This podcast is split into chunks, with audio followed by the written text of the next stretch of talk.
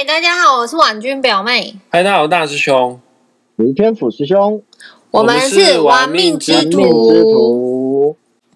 你现在的背景是很惬意的，你在度假吗？还是我的心心灵在度假，你的心灵在度假是因为股票市场现在不好做吗？这个你知道的嘛？越是越是不好做，越要保持这个度假的心情。哦，嗯，越是在盘整的时候就放宽心，就先先保有现金的概念，是不是？也不是呢。现在最好的是就是把股票放到资产里面去嘛。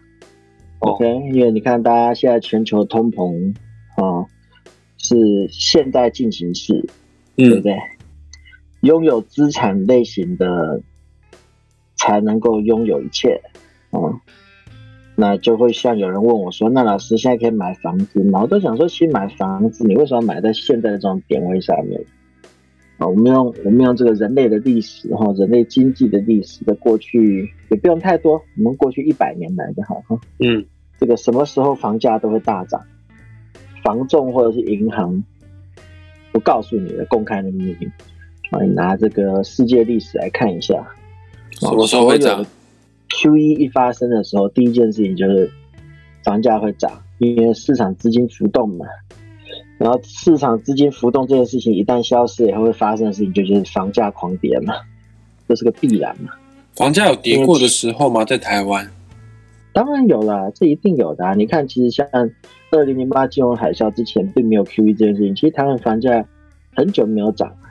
嗯，二零零八金融海啸 QE 结束以后，房价也是跌的、啊。所什么时候以开始涨了？川普说无限 QE 开始，房价又开始涨。所以除非命主的财帛宫、福德宫特别的差啊，我们才会去建议他啊，不然你把你的钱放在田宅宫去买房，不然的话，并不你并不会建议在此时此刻非得要把手上的钱去变换成不动产，对不对？没有错，因为其实我们就讲嘛，穷到只剩下房子，房子不能当饭吃啊。对呀，可是房子确实也是资产啊，因为你一直告诫着我们，最好是要把我们的钱变成资产。对，那我以前一直都讲，什么叫资产？资产就是会把钱放在你口袋里的东西。嗯，如果说你买一栋房子，这栋房子不能把它把现金放进你的口袋里面，你房贷要不要交？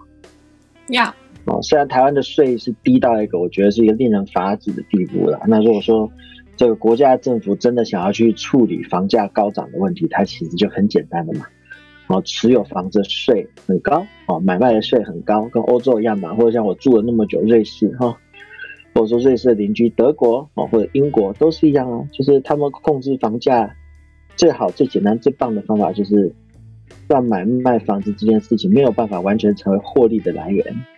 哦，那这这样子有几个好的副作用。第一个，国家通膨很低，好、像瑞士一样。嗯哦，我最近看了一下瑞士的物价，跟我十三年前离开的时候一样，没改没变。这么好，然后或者说是你看像德国哦、英国，哦他们大家其实都一样，因为钱放进房子也是不会对这个经济有任何好处的，它不会创造产值啊。其实这件事亚当史密斯很久以前就讲过了哈，国家把资源放到水泥里面能有什么产值？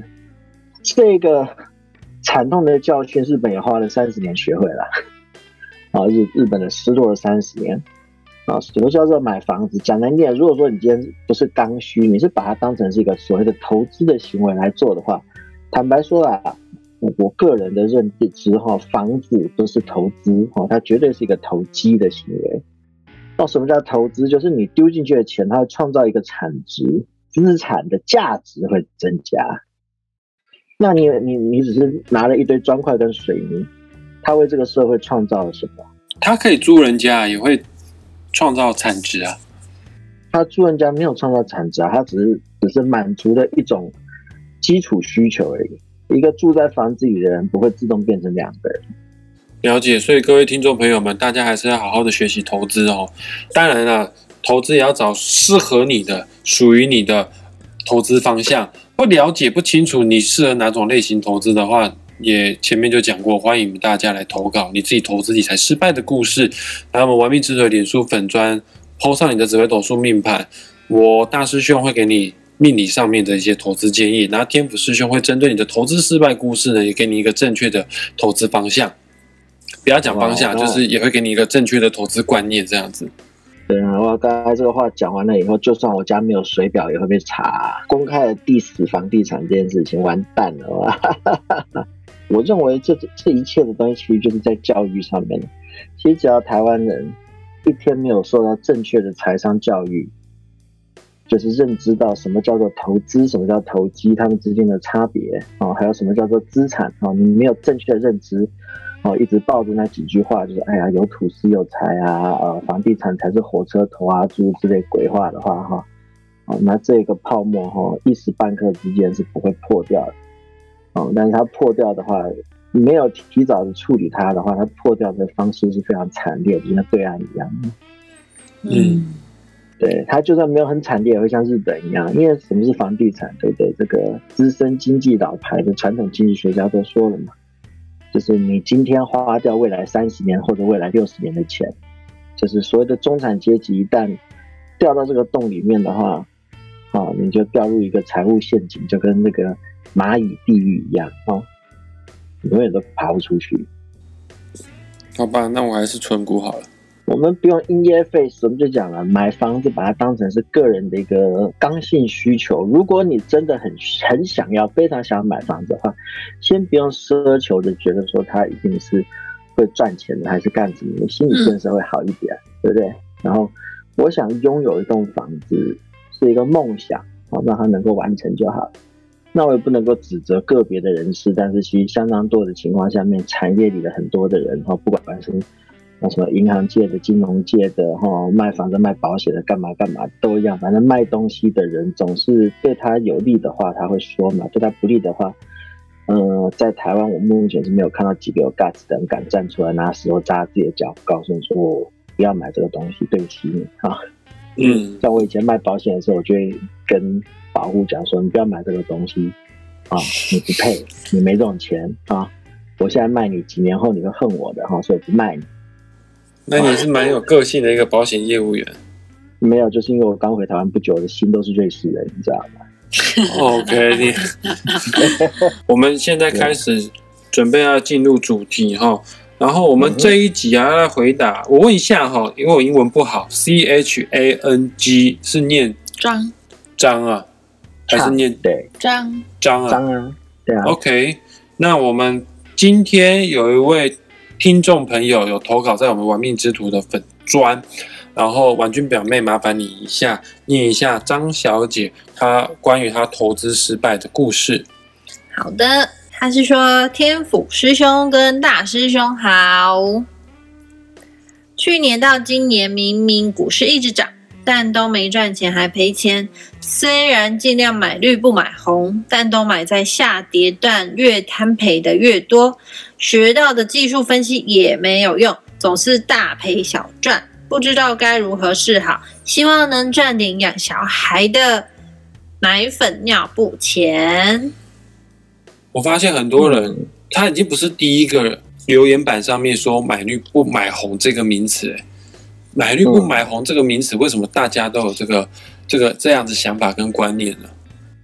哇，这个水很深哈，这个我也不知道该怎么说这件事情，也没有办法很简单的一语带过哈。但是在一定的程度上面哈，我只能够强调一件事情，就非常非常多的人哈口中所谓的技术分析哈，它其实根本不是技术分析，那不然是事后诸葛，嗯，它是分析，对，它就是一种分析而已。啊，那就像我每一次常常开一个玩笑，对不对？今天这个县长这个样子啊，然后你买一本九十九块的杂志，然后看那个免费的 YouTube 三十分钟，啊，你就能够成为这个股市大赢家的话，你叫我们这些人情何以堪呢？对不对？嗯，有长期在看电视的人，不妨回头去想一下。啊，你说认真、用功、努力学习的人，非常非常的多啊。嗯，对。可是他们在看的、听的、花钱买的节目，大部分情况也都是其他的散户，可能是一个有名的散户啊，比如说一些网络名人呢、或者说是做了几十年股票的依然是散户的人，然后在做这些事情，挑战一些说法，比如说明明昨天长这个样子，你开口说这个叫 M 头好了，隔天拉起来又说这叫 WB，话都是你在说的，对，是不是？常常看到这种说法嘛，来来去去，然后我都会讲说，大家要特别的小心，就是说你不能说是啊，我很用功，我很努力的学习，你就一定会有成果。我觉得这个是整个一个教育体制出来在思想上面的一个。一个陷阱，哈，你很努力没错，你非常认真、非常用功也没有错，但是你在错误的跑道上面，再怎么努力的狂奔，到最后你还是一样连安慰奖都不会得到。OK，选择比努力还要更重要。对，所以你要知道你在学的是什么，什么是对的。那我通常都会跟你这样讲啊，就是用英文来讲的话，就是 It won't come cheap。OK，这么样的一个知识，你都想了，如果说它真的是一个像。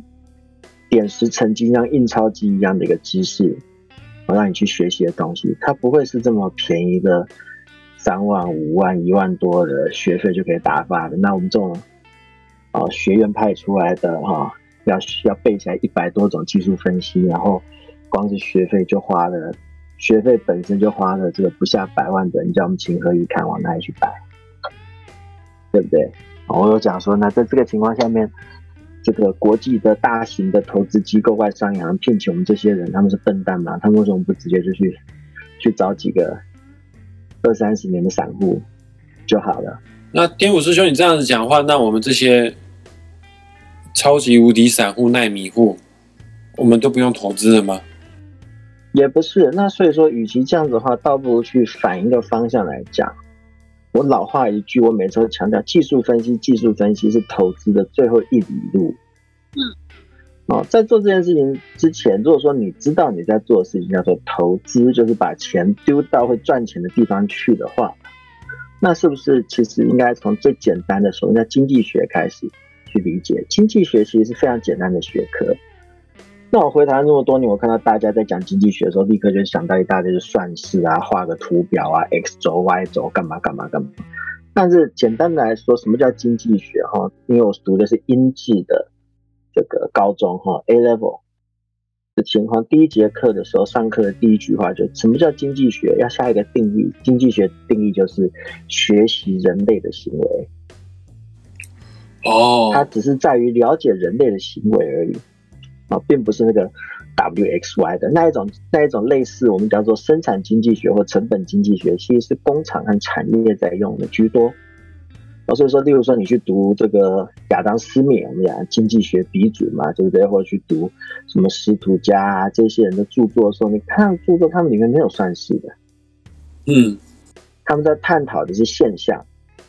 所以经济学要学得好，你要你其实要更放眼去看你的历史。所以你常常会看天使谷师兄讲话，我们就开始在讲历史的故事。对，每一些历史，人类就是人类嘛，数数千年来人类行为就是没有在改变。